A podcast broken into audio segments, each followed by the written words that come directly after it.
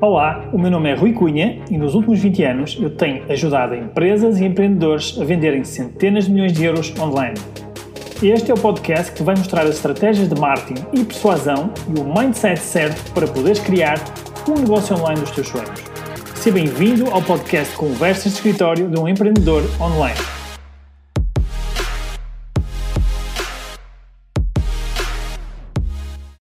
Olá, muito boa noite a todos. Muito boa noite a todos. Sejam muito bem-vindos aqui ao nosso live de, do nosso Conversas de Escritório de um Empreendedor Online. Hoje com um convidado muito especial, que eu já vou chamar aqui, aqui para, para junto de mim, para não estar aqui, para não me sentir só. Uh, ele já está aqui, o Pedro, portanto vou já chamar-te aqui, Pedro, para começarmos a falar um bocadinho. Aí está ele, aí está o homem, grande Pedro Miguel Dias. Tudo bem, Pedro? Olá, Pedro. Olá Rui, como é que estás? Tudo bem? Está tudo incrível, tudo incrível. Olha, antes de mais, obrigado por, eh, por estares aqui comigo. É um prazer sempre. É pena não estarmos juntos, não é? Estamos, é verdade. Estamos a tomar um café ou estar a tomar um copo, mas pronto, é o que, é, é o que há hoje em dia. Exatamente. Temos que aproveitar, não é? Temos que aproveitar estes momentos. E, um, e pronto, dar-te aqui as boas-vindas. Nós vamos ter aqui uma conversa informal Uh, a ideia é mesmo estamos aqui um bocadinho a trocar umas ideias e a falar um bocadinho da tua experiência, que é uma experiência incrível, como eu já, como eu já tinha dito aqui às pessoas que, que nos seguem. Uh, eu, quando te conheci, isto foi, já não sei muito bem quando é que foi, eu acho que foi o ano passado, salvo erro, antes da pandemia. Antes da pandemia. Ano, ou foi, foi o ano antes. passado, ou foi no ano, ou, no, ou, em 2019, no final, já não sei bem, já não me recordo bem. E foi um, uma experiência para mim eh, muito interessante, porque a gente foi uma, tro uma troca de mensagens, a gente encontrou-se, eu não tinha expectativa nenhuma, não é? A gente não se conhecia. Claro. Uh, opa, e, foi, e foi um encontro espetacular, porque hum, eu senti que. Uh, pá, eu senti que, que tu, tu és, és, uma pessoa que fazes parte, entre aspas, da minha tribo. Entendes o que eu quero dizer? Ou seja, no sentido, no sentido, de, opa, ok, eu, eu gostava de passar muito tempo com esta, com esta pessoa, com o Pedro. E, um, opa, desde então uh, fiquei com essa, com essa saudade, vamos chamar assim, de falar mais contigo. E, e, pronto, e hoje estamos aqui. Já, já tivemos a oportunidade de falar algumas vezes assim em conversas ligeiras, mas hoje, agora, se calhar, aqui com um bocadinho mais, mais de calma e mais tempo, vamos, vamos trocar aqui umas ideias. Com mais uh, substância, não é? Com mais substância, exatamente. Sim, desafio. Antes, antes, de, antes de começares, pronto, queria-te agradecer o convite. Uh, obviamente, tu não me conhecias, mas já, eu já te conhecia a ti, já te seguia. Ok, boa, portanto, boa. já conhecia o teu percurso, portanto como tu dizes e bem, eu também sinto que faço parte da tua tribo e da, da tribo de toda a gente que gosta de e-commerce, que gosta de negócios digitais, que gostam de, de marketing digital, etc.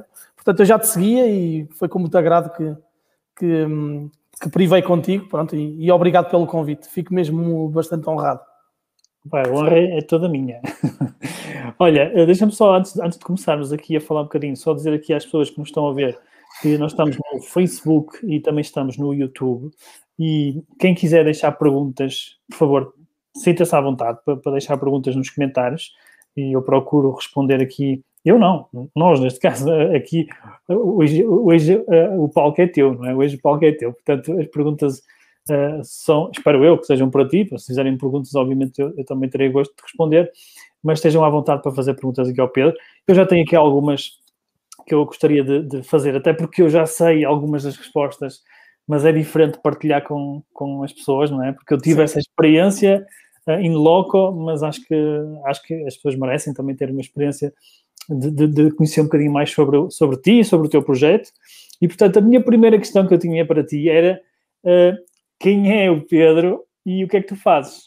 Ok. Essa é a minha primeira pergunta, que assim dá-te espaço para tu falares o que tu achas que faz sentido. Exatamente. Olha, o meu nome é, é, Pedro Miguel Dias.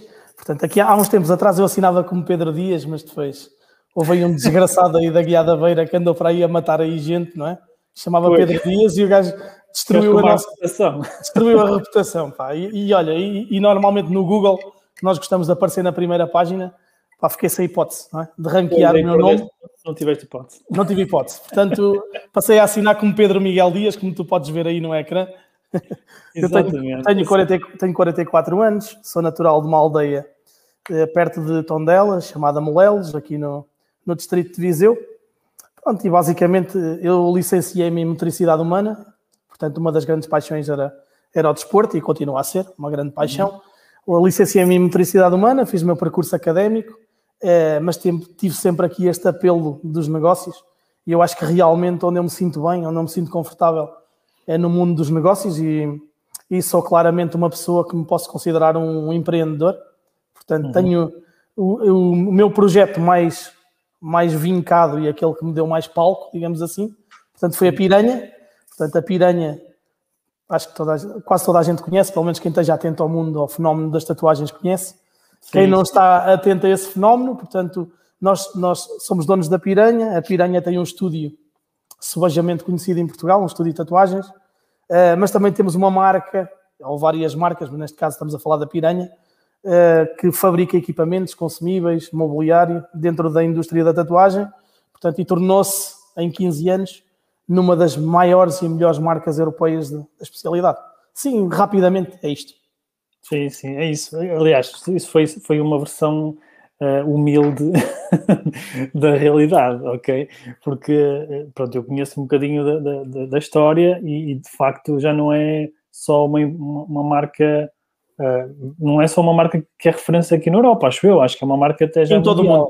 Em, em todo, todo o mundo. mundo. Vocês já vendem Sim. para muitos países. Para quantos países é que vocês vendem já agora? nós, neste momento, se eu somar os países todos, entre, entre os países que compram muito e os que compram alguma coisa, já são mais de 40 países. Já estamos nos cinco continentes, basicamente. Brutal. Portanto, o último bom. continente foi o asiático, foi o, provavelmente o mais difícil de penetrar, mas neste momento já temos Sim. uma presença pequena no Japão e temos uma presença maior no Vietnã. Uhum. Ok, boa. Olha, e como é que, como é que surgiu esta, esta. Como é que tudo começou? Não é? Como é que isto surgiu? Como é que tu te ligaste a esta área? Fala-nos um bocadinho da, da história da, da, do teu percurso e, e acredito Sim. eu que tudo vai, vai, vai, vai um, culminar, entre aspas, na, na piranha, não é? Sim, vai tudo culminar na piranha, como eu disse. Pá, eh, uma das grandes vantagens de ser empreendedor, e não é de ser empresário, é de ser empreendedor, é que houve sempre muita vontade de fazer muita coisa. Uhum. Há sempre muita vontade e muita ambição de fazer muita coisa.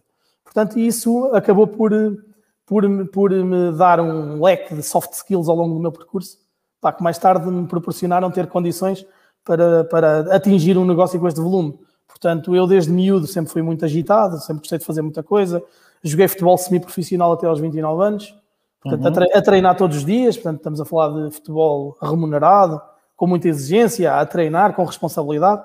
Uh, Licenciei-me em motricidade humana no Instituto Piaget, portanto, consegui fazer a minha licenciatura. Estamos a falar de licenciaturas naquela altura de 5 anos, 5 anos em estágio, portanto, uhum. é mais complicado que agora, não é? Pelo menos do ponto de vista da carreira estudantil era mais longa. Portanto, além disso, eu sempre tive o bichinho dos negócios. Portanto, a nível familiar, a minha mãe era, é professora primária, mas, no entanto, é, é artista plástica autodidata, e acho que foi daqui que começou a vir também muito o bichinho das artes e, e essa estimulação artística, digamos assim. A e o meu pai, veia artística. A é? minha veia artística, exatamente. e o meu pai, pelo menos a cultura artística, não é? Não, é sim, não, sim. não tem que ser necessariamente a veia, até porque eu não tenho uh, muito jeito, digamos assim, eu pessoalmente, para as uhum. artes. No entanto, tenho uma cultura visual, a que acredito eu, acima da média, Portanto, isso permitiu-me realmente uh, despertar coisas interessantes depois neste projeto da Piranha. O meu pai uh, é empresário, tem uma gráfica, portanto, uhum. desde muito cedo também conhecemos esse percurso lá em casa, o percurso empresarial, do esforço, da, da dedicação, dos negócios. E eu acredito que não acredito muito em coincidências ao longo do percurso, vais sendo estimulado e depois mais tarde encontras o teu caminho. Eu acabei por encontrar mais tarde o meu caminho de empresário dentro do mundo das artes. Portanto, juntei aqui o melhor dos dois mundos, digamos assim. Uhum. Uh, para além disso, pronto, desde muito cedo tive contacto com os negócios. Portanto, eu aos 18 anos, porque não entrei na universidade onde eu queria entrar, em Coimbra, acabei por uh, abrir um negócio aqui no Palácio do Gelo Shopping, cá em Viseu. Portanto, tinha 18 anos, portanto, ainda era, ainda era um bebezinho, não é?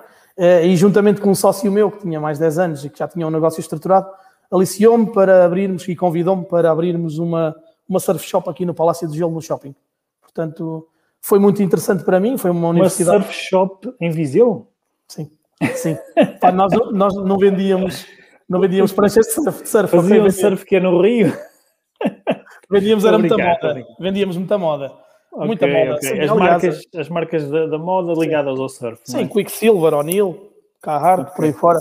Portanto, basicamente, nós vendíamos, era moda, não é? Portanto, okay. não vendíamos material técnico. Material técnico vendíamos muito, mas era de skate. Eh, de ah, surf, okay, não. Skate, sim, éramos muito fortes. Uh, no entanto, durante três anos estive na, ali no shopping. Como tu sabes, os shoppings têm aqueles horários espetaculares. Pois. Durante, durante 364 dias, porque só fechavas no dia de Natal, no dia uhum. 25. Portanto, opa, para mim, um miúdo com 18 anos ter esta possibilidade e esta abertura e, e esta oportunidade para ir trabalhar num projeto destes, a fazer frente de loja, fazer atendimento, pá, foi logo uma universidade incrível, porque aprendi muita coisa, aprendi gestão, aprendi vitrinismo, aprendi a atender as pessoas, pá, e o atendimento dá-te um, dá um naipe pá, terrível, porque pois. apanha as pessoas fáceis, apanha as pessoas muito difíceis. Estive lá três anos e foi muito bom para mim, continuei a jogar futebol. Pá, e ao fim desses três anos, porque os projetos empresariais, mesmo que estejam a correr bem, nem todos são para ti, portanto, uhum. e havia alguma coisa que não, que não encaixou e por uma razão ou por outra, acabei por abandonar o projeto, vendi a minha parte ao meu sócio e fui para o Instituto Piaget seguir a minha carreira académica e continuei a jogar futebol, mas ficou o bichinho dos negócios. Uhum. Quem é empreendedor não aguenta. Isto em, em sempre... que ano é que foi, só para termos uma ideia? Opa, por volta de 2000, quando isto 2000, aconteceu, okay. e eu fui 28. para o... Isso mesmo, pronto, fui lá para o, para o Palácio de... Para o, desculpa, para o, para o Instituto Piaget estudar, eh, mas, no entanto, porque o bichinho dos negócios estava ali, eh, decidi investir num franchising, com algum dinheiro também da, da venda da minha parte da loja, num franchising de Elephant House, que basicamente aquilo era uma marca inglesa, naquela altura os telemóveis Miragem não havia, portanto pois. era normal nós comunicarmos através de postais, enviar postais para as pessoas, uhum. para a namorada, para os amigos, para a família, morria alguém, entregávamos um postal, era uma forma pois. de comunicação muito normal. E como meu pai tinha uma gráfica, nós estávamos muito ligados a esse mundo, esse mundo das artes gráficas, dos postais, dos cartões de papel. Portanto, para nós era uma coisa natural. Então uhum. decidimos investir no franchising de Elephant House e basicamente o que fizemos foi ficar com um franchising em três distritos, distritos Viseu, Aveiro e, e, Guarda. E basicamente o que nós fazíamos era encontrar aí as tabacarias e as FNACs da vida, uhum. meter lá um expositor de postais, depois passar lá ao fim de 15 dias ou de um mês com uma rota recolher os postais e venda a dinheiro na hora e cobrar. Epá, fizemos isto. Portanto, obrigou-me a fazer prospecção de mercado, obrigou-me a comprar carrinhas, obrigou-me a andar aí a palmilhar quilómetros à procura dos clientes. Epá, entrar... Ao contrário da Energy, porque na Energy, na, na Surf Shop, uhum. eu estava no shopping à espera que os clientes entrassem e basicamente tinha que os converter quando eles entravam. Epá, ali ao contrário, eu tinha que ir convencer alguém que tinha uma porta aberta, o meu produto era interessante e que valia a pena apostar nele. Portanto, mais uma experiência. Ali B2B, claramente. Sim. Portanto, foi muito interessante porque tive, tive que fazer uh, gestão de rotas, tive que fazer essas otimizações todas, tive que abrir esses clientes, tive que pá, construir ali uma série de desafios à volta daquilo, prospecção do mercado, etc. Pronto, e andei, andei naquilo durante, durante algum tempo enquanto estudava, enquanto jogava futebol, porque era um negócio leve, claramente, não era um uhum. negócio da minha vida, mas, mas permitia-me estar vivo e, claro. e estar a experimentar outras coisas. Pá, foi correndo bem, comprámos mais um, uma licença de três distritos, metemos vendedores e basicamente a coisa começou a fluir. Houve um determinado momento em que o Master Franchise teve um, pá, um, um dilema um, com, com a casa-mãe em Inglaterra e basicamente o negócio terminou. Portanto, uhum. eles tiveram ali um conflito. Pá, como tiveram um conflito, basicamente Inglaterra deixou de fornecer, nós como éramos franchisados e não tínhamos voto na matéria, basicamente estávamos por baixo dessa hierarquia, ficámos sem negócio de um dia para o outro. Pronto, ok, tudo bem. Apanhámos ali no tudo meio. Tudo bem. Assim, eu nunca olhei assim para os problemas com, com grande preocupação. Tento sempre ver aqui um lado positivo, isso também faz parte um bocadinho da minha personalidade, sou uma pessoa muito positiva. Sim, sim. Uh, vejo sempre aqui um lado positivo nas coisas. Eu também era novo, pá, também não, não, ia não arrisquei ali a minha vida, não tinha ali milhares de euros investidos que pudessem comprometer o meu futuro. Pronto, olhámos para o lado positivo das coisas, nós tínhamos inclusivamente feito alguns investimentos para otimizar as rotas. Tínhamos uhum. investido em peluches, tínhamos investido em, em, gifts, uma série de coisas. Pá, então decidi, nessa altura que o negócio terminou, decidi uh, encontrar uma loja onde eu ia colocar esses produtos à venda, mas assumidamente era uma loja para abrir e para fechar logo que fosse possível, não era? Foi mesmo assumido, desta maneira. Portanto, basicamente metia lá os monos que tinha, né? toda aquela mercadoria, que já não sabia o que, o que havia de fazer com aquilo, uhum. meter aquela mercadoria toda naquela loja e depois ir a umas feiras, descobrir umas velas, uma bijuteria, comprar umas coisas giras e montar uma loja gira. Aquilo, no final, quando eu vendesse grande parte da mercadoria, fechava e seguia a minha vida. Tranquilo. Fizemos uhum. isso também. Opa, e certo dia, quando andávamos à procura de fornecedores, tropecei em alguns expositores de piercing. Comecei a comprar uns expositores de piercing e assim começou a história da piranha. Comprei uns, uns expositores de piercings, metemos na loja. Isto ainda em Tondela, ok? Nem sequer foi em Visa. Uhum. Metemos lá na loja. Pá, os miúdos começaram a gostar muito daquela oferta, começaram a pedir para fazer os piercings lá. Pá, nós começámos à procura de um profissional que, fizessem, que fizesse body piercing, depois começámos a tatuar, começaram a pedir e uma coisa está ligada com a outra. E basicamente, como começámos a ter alguma relevância até a nível distrital, já começavam a ir pessoas de Viseu, pessoas daqui de Coimbra, pessoas de, de 20, 30, 40 quilómetros àquela loja à procura daquele serviço, porque era naquela altura muito difícil de encontrar. Eh, começámos a ter relevância junto dos fornecedores e começámos a ficar com algumas representações. Uhum. Portanto, começámos a ser aliciados para fazer as representações cá em Portugal.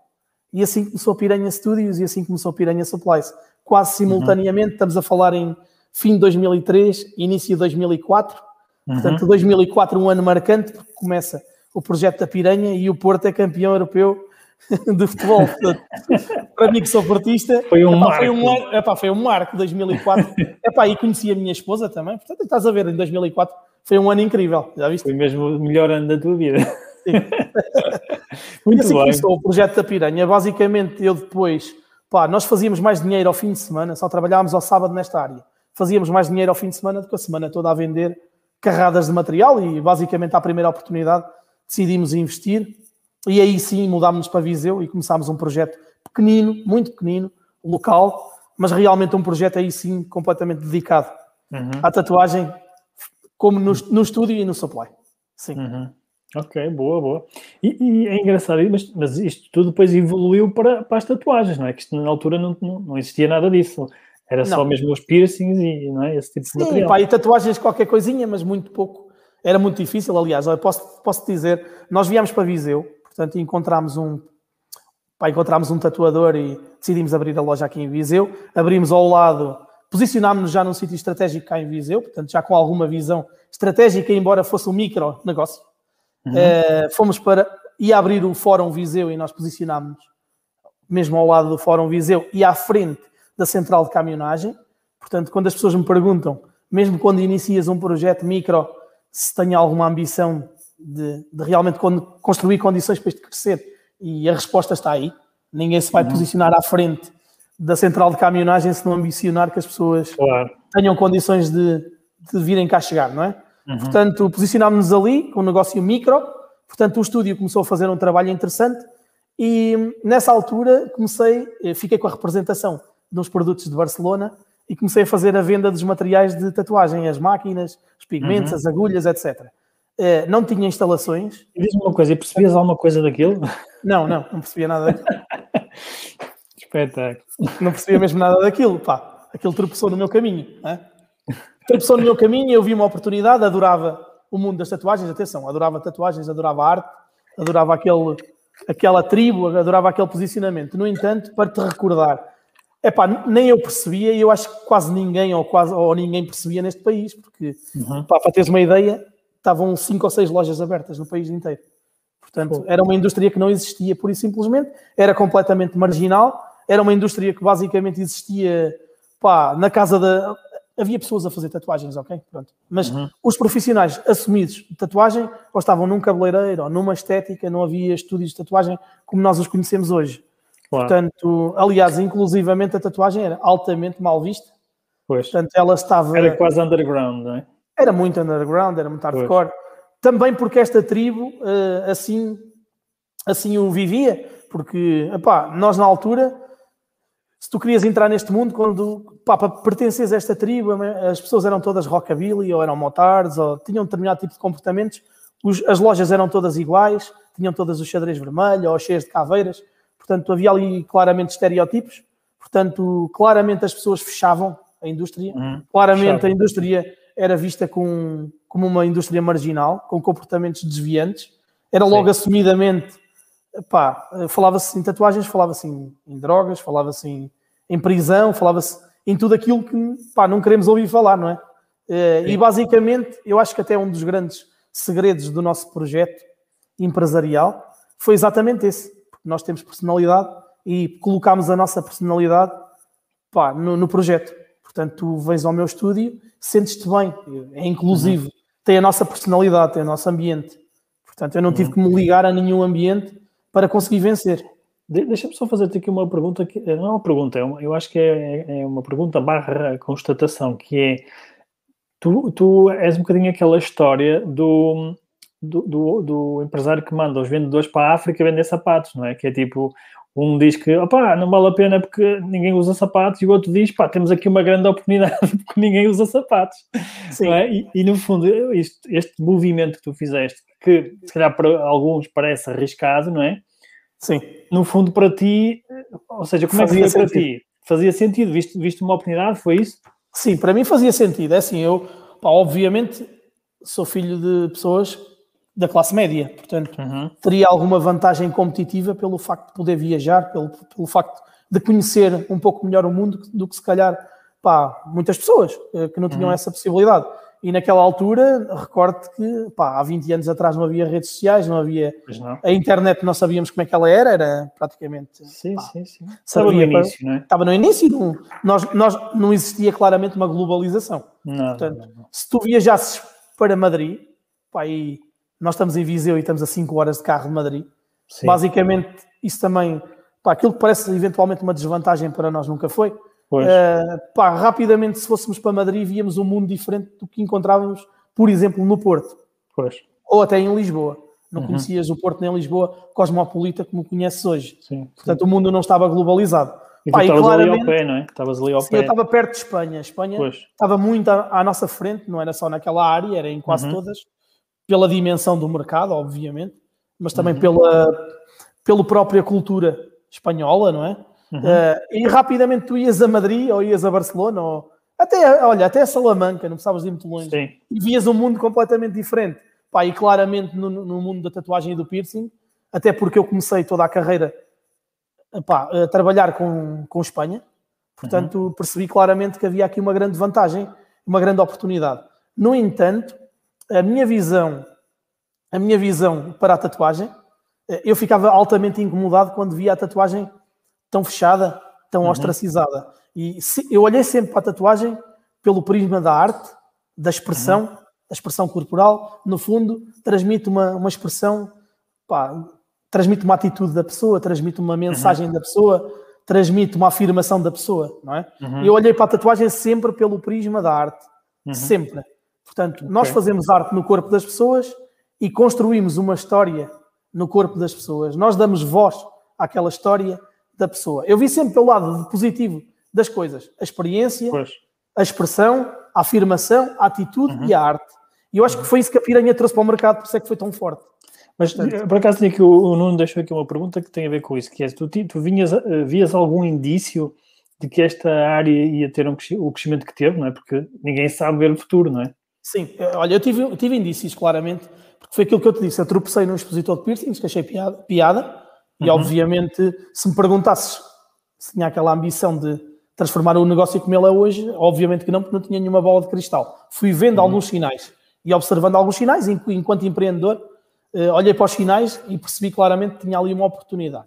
Uhum. Pá, e basicamente aquilo que, esses indícios que nós falamos, uh, como eu te disse há pouco, nós abrimos um, pá, um mini estúdio em Tondela, Tondela é uma cidade muito pequena. pequena Portanto, sim. E começámos a ter pessoas a viajarem propositadamente de Viseu para lá, de Coimbra para lá, isto para falar nas cidades mais conhecidas, mas também outras uhum. aqui ao redor. E começámos a perceber que as pessoas tinham vontade de fazer piercings, tinham vontade de fazer tatuagens. E, o, e a questão era: as pessoas iam para o Porto, para uma loja chamada Spider, fazer as suas tatuagens, porque não, porque não havia nada entre o Porto e Lisboa, basicamente, ou, ou, entre o Porto e Coimbra. E as pessoas deslocavam-se em massa para o Porto, para uma única loja de tatuagens, uhum. era a única que existia. Nós fomos vendo alguns indícios que o mercado tinha vontade e que tinha fome. Pá, e posso dizer que nós, quando abrimos em Viseu, foi uma loucura. Porque rapidamente o estúdio, o estúdio explodiu no instante. Tornou-se realmente muito poderoso a nível distrital. E quando começámos uhum. a dar conta, já tinha alastrado para outros distritos. E quando demos conta, já era, já, pá, já era nacional. Portanto, nós fomos vendo Sim. esses indícios e, obviamente, que eu, enquanto empreendedor, pá, porque adoro o meu estúdio e já lá vamos chegar e já te vou falar um pouco de qual é que foi a minha visão no estúdio da Piranha, uhum. Eh, porque essa visão do estúdio de, na Piranha não foi meramente olhar para o estúdio da Piranha enquanto um estúdio de tatuagens, foi muito mais do que isso. Foi o meu laboratório, digamos assim. Uhum. Epá, mas claramente uh, o negócio que me despertou a mim pá, um interesse enorme foi a Piranha Supplies. Porque aí uhum. sim vi um negócio que tinha um poder brutal de alavancagem, de crescimentos pá, loucos, que não tinham quase limite. Pronto, aí sim. Mas aí foi preciso fazer também um grande trabalho. E uhum. se calhar até podemos começar por aí, porque é uma história sim, sim, sim, força. incrível. Força, Pá, basicamente, força. olha, eu não tinha instalações, portanto tinha as instalações de estúdio. O estúdio tinha 60 metros quadrados. É uma loja feia, feia que dói, laranja, cor de laranja, fechada com uma única janela. Pá, mas no entanto estava tipo bunker. Tipo bunker. E estava bem posicionada. Pronto, Sim. ok. Fomos pela vantagem competitiva do, do local onde ela estava, onde ela estava realmente posicionada. E pronto, e com aquela renda nós conseguíamos sobreviver. Uhum. Pá, mas basicamente eu não tinha instalações. E quando começámos a comprar em Espanha pá, os pigmentos, as agulhas, os consumíveis, por aí fora, basicamente queria começar esse projeto de supplies, portanto, começar a fornecer aos outros estúdios de tatuagem. Opa, tinha que guardar as coisas na minha garagem e, e, na minha casa e por aí fora. E basicamente o que eu fiz foi transformar aquela, a Cangu que nós comprámos em 2000 para o negócio dos postais, arrancámos os autocolantes fora e transformou-se na carrinha da piranha, que basicamente piranha. Era, era, era a nossa vendedora, era o nosso armazém logístico, era o nosso escritório, era tudo. Pá, e basicamente foi assim que começou a Piranha Supplies. Eu metia as coisas no, na mala e viajava por esse Portugal inteiro à procura das pessoas que estavam a fazer tatuagens. Não é à procura das pessoas que tinham estúdios de tatuagens abertos, porque esses, como eu te disse há pouco, não existiam. Era à procura de quem estava a tatuar. Portanto, ia para uhum. Coimbra, tentava ir para o pé de uma escola, ou de uma escola de artes, ou de uma escola de música e tentar encontrar um público um pouco mais alternativo, pá, e perguntar-lhes onde é que eu podia fazer um piercing, uma tatuagem, e eles iam-me dizendo onde é que eu me tinha que dirigir, e pá, e foi engraçado porque eu fui descobrindo as pessoas todas, pessoas uhum. que hoje são meus clientes há 15 anos, fui descobrindo assim, e fui-os convencendo e vendendo a ilusão de que era possível viver desta área, e eles não acreditavam. Uhum. Pá, e hoje tenho relatos de pessoas que fazem tipo 10 e 15 anos de aniversário das lojas e hoje dedicam-nos textos nas redes sociais a dizerem eu não acreditava, trabalhava numa, numa indústria têxtil a ganhar 500 euros por mês, uhum. livre-se de mim pá, de me despedir e aquele desgraçado vendeu uma ilusão de que era possível e eu abri um estúdio sem nada e foi possível. Com... E foi possível. E hoje tem, hoje tem sucesso e o sucesso da Piranha mais tarde, foi o sucesso de toda esta gente. Pois, sem dúvida. Olha, acho incrível isso. E, eu, e estás a falar muito de uma área que, que, que eu por acaso também queria explorar, que é vocês trabalham um nicho de mercado, não é? Sim. É um nicho, e já na altura então ainda era mais nicho, não é? Agora, na, altura, ainda... na altura podemos classificá-lo exatamente como um nicho. Era tipo Hoje... micro, micro nicho quase, não é? Agora já é um. Pronto, já, é, mais é um main, já é mais mainstream, mas é um nicho.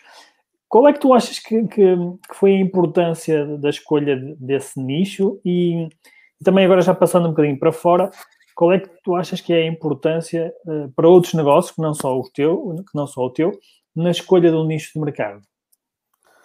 Olha, é assim, eu, eu descobri o meu nicho, quase, como eu te disse, quase, quase por acaso, não é? Uhum. Pá, mas, mas escolheste, não é? Seja, mas escolhi-o, mas escolhi-o, porque eu tive o poder de escolher. Eu licenciei-me, licenciei-me, eu podia ter ido dar aulas. Exatamente. podia ter trabalhado no desporto, podia ter trabalhado. Whatever. Ou podias continuar a vender outras coisas, quaisquer. Ou vender não? outras coisas. Eu escolhi claramente aquele nicho, primeiro porque tinha uma paixão genuína pela arte, portanto, uhum. e, e despertou-me realmente pá, uma, uma paixão e uma curiosidade incrível, uhum. uh, uma paixão que ainda sinto hoje, portanto, uhum. uh, mas também vi a oportunidade, portanto, e comecei a trabalhá-lo, primeiro numa primeira fase devagarinho, pá, e rapidamente percebi que era ali era ali realmente onde eu senti, me sentia bem.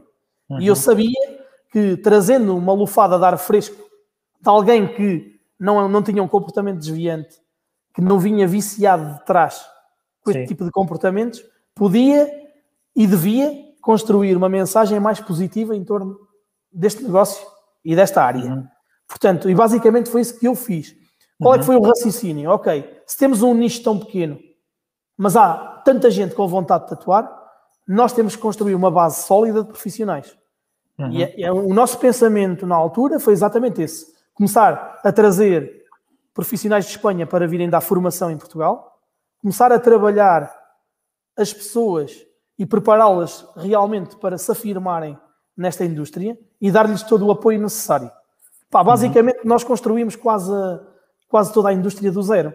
Pá, foi um risco muito grande.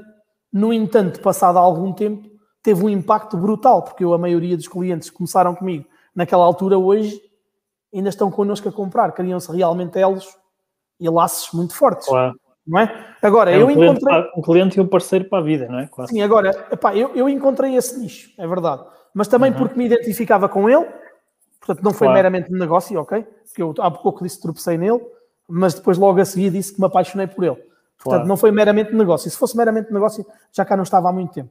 Foi uhum. realmente uhum. algo que me despertou muita atenção e me agarrou uhum. a fundo. Portanto, pois. e basicamente, eu, eu o conselho que dou sempre a quem encontra um nicho, primeiro, tem que se identificar brutalmente com esse nicho, uhum. porque uhum. isso é um grande desafio. Porque esse pois. nicho, até se transformar realmente pá, num negócio pá, estruturado e com volume, precisa de uma série de estratégias e precisa uhum. de muito trabalho.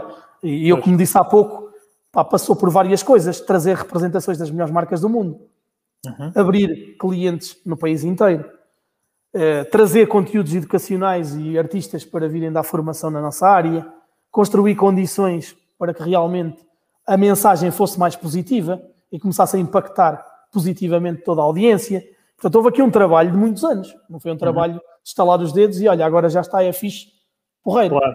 Houve aqui Sim. um trabalho de muitos anos. Epá, e mais tarde, eh, quando começámos realmente a fabricar os nossos produtos, começar a identificar claramente oportunidades, começar a perceber que os artistas tinham dificuldade de evolução porque o material que lhes estava à disposição não era o melhor, e começar a fabricá-lo com marca uhum. própria. Uh, isto é serviço, pá, e é, é, um serviço que tu entregas de corpo e alma a toda a tua comunidade. Uhum. Portanto, e acabas por ter realmente ser uma pessoa que realmente influenciou positivamente uhum. toda a sua comunidade. Eu trabalhei sempre a pensar nos outros. Eu pensei pois. sempre nos artistas. Eu pensei sempre nas pessoas que gostam de tatuagens. Eu nunca pensei muito na piranha ou muito em mim. Portanto, eu pensei sempre muito, pá, uhum ali naquele artista, como é que eu consigo ajudar? Como é que eu consigo impactá-lo positivamente? Eles têm dificuldade com este material, será que se eu fabricasse o material eles conseguiam evoluir mais rápido? Tudo o resto foi consequência. Claro. Olha, e, e tá, vai na linha do que tu estás a falar, mas eu tenho que fazer esta pergunta que é o que é que, o que, é que te motiva todos os dias? Qual é que é a tua, a tua paixão? Eu acho que já dá para perceber um bocadinho, mas, mas fala-nos um bocado sobre isso. Opa, é, é assim, nós quando fizemos o rebranding, uma das primeiras coisas, eu passei um dia inteiro com, com um copywriter, ok? Que ele veio, pá, estava a trabalhar com a agência que estava a trabalhar no nosso rebranding e ele tinha que conhecer a história da piranha claro. e tinha que conhecer-me um pouco a minha uhum. história também. Pá, e aquilo que ele encontrou foi paixão, foi dedicação, foi uhum. uma entrega total à causa, uh, mas aqui, acima de tudo ele, ele focou-se numa coisa, ele disse-me, pá, vejo uma ambição enorme, uhum. sempre do lado positivo, ok? Portanto, e ele viu que nós estávamos sempre à procura. Por exemplo, uma coisa está feita e as pessoas veneram aquilo e nós olhamos sempre pelo lado crítico. Não há ali qualquer coisa que tem que ser melhorada. Nós fazemos um projeto e ao final de uma semana, para nós aquele projeto podia ser todo reestruturado. Portanto, há sempre essa ambição de querer fazer mais, querer fazer melhor, querer conquistar uhum. mais coisas. Como eu te disse, nós começámos em Viseu, ainda cá estamos hoje. Pá, e passámos de um negócio local para um negócio distrital, para um negócio nacional, para um negócio europeu, para um negócio internacional. Uhum. Nós hoje temos distribuidores em todo o mundo. Nós continuamos a fabricar produtos. Nós ganhamos prémios de design os produtos e fomos a primeira empresa do mundo da tatuagem a ganhar prémios de design, não prejudicando a performance do produto. Nós queremos uhum. sempre mais. Não me interessa só ter consumíveis. Eu já quero fazer mobiliário, já o fabrico. Hoje essa marca já é líder em todo o mundo no segmento em que opera. Nós uhum. quisemos fazer fontes de alimentação eletrónica. Nós quisemos fabricar em Portugal. Portanto, no final do dia, depois de falar com essa pessoa, ele disse: pá, vocês são piranhas, portanto, vocês são piranhas e vocês gostam de, gostam de, de, ir devorando tudo que mexe, sim, sim. pá, mas vocês são realmente hunger for more. Uhum. Vocês querem sempre mais. É e vocês nunca mais. estão contentes. É sempre uhum. mais e mais e mais. E essa ambição há pessoas que, que a confundem do lado negativo. Claro. E, e é sempre do lado positivo. Eu nunca penso, nunca penso imediatamente numa visão mercantilista, nunca penso em dinheiro. Nunca. Uhum. Eu penso, eu fico imensamente feliz quando vou ao meu estúdio e olho, eu observo muito. É um dos, um dos meus papéis enquanto, enquanto CEO, não é? Uh, e uma das coisas que mais prazer me dá é quando eu vou ao meu estúdio e vejo as pessoas a sorrir. As pessoas no final de um trabalho irem ao espelho e sorriem. Para aquele Uhum. trabalho está a ser bem pago, porque nós temos Claro. um posicionamento alto. No Uhum. entanto, eu nunca penso em dinheiro. Isso é só a Uhum. consequência. Eu penso sempre no meu cliente, na satisfação dele, pá, em superar a sua expectativa. E no Uhum. lado profissional da performance é exatamente a mesma coisa. O meu produto tem que ser o melhor. Se não for o melhor, eu não fico satisfeito. Se não descobrir uma oportunidade, eu não fico satisfeito. Portanto, é sempre a melhor forma. Claro. É um bocadinho uma, uma, uma obsessão positiva, não é? Isso é uma obsessão, uma obsessão positiva. E por acaso isso é um, isso é um padrão que eu encontro, e, e já vou falar nisso, mas antes, antes de falar nisso, eu queria também falar um bocadinho sobre, é assim, as pessoas veem, não é, eh, o iceberg, a- ponta do iceberg, que é o lado bonito da coisa, não é? Mas, eh, A culpa é minha, que eu também normalmente sou muito Pronto. positivo. Só falo exatamente. Mas, não é só tu, não é? Isso acontece no geral. As pessoas veem, veem a parte bonita, não é? A parte glamourosa, não é? Mas há, há muito, muito desafio por trás, há muita dificuldade. E pegando nisso, quais foram para ti assim os grandes desafios que tu tiveste ao longo deste, deste, deste, deste processo? E também já agora, porque desafios normalmente trazem aprendizagens, também quais foram as grandes aprendizagens? Olha, nós tivemos logo desde o início um desafio enorme. Primeiro, não tínhamos indústria e eu queria apostar Uhum. naquela indústria. Epá, e tinha-me licenciado e estás a imaginar, há que, pá, se recuares para aquela altura, não é? Não tinhas, não conhecias o mundo como conheces, não tinhas, não tinhas um mundo globalizado, não tinhas ferramentas digitais, Uhum. Basicamente tinhas que fazer tudo com o teu esforço e com Sim. um grande esforço, com realmente muita entrega e, pá, e tudo com, com conquistas lentas, ok? Uhum. Portanto, eu comecei sem instalações, comecei com uma Cangu, visitei o país todo atrás dos clientes, todo. Quando eu digo todo, foi todo. De uma ponta à outra. Portanto, imaginas os milhares de quilómetros.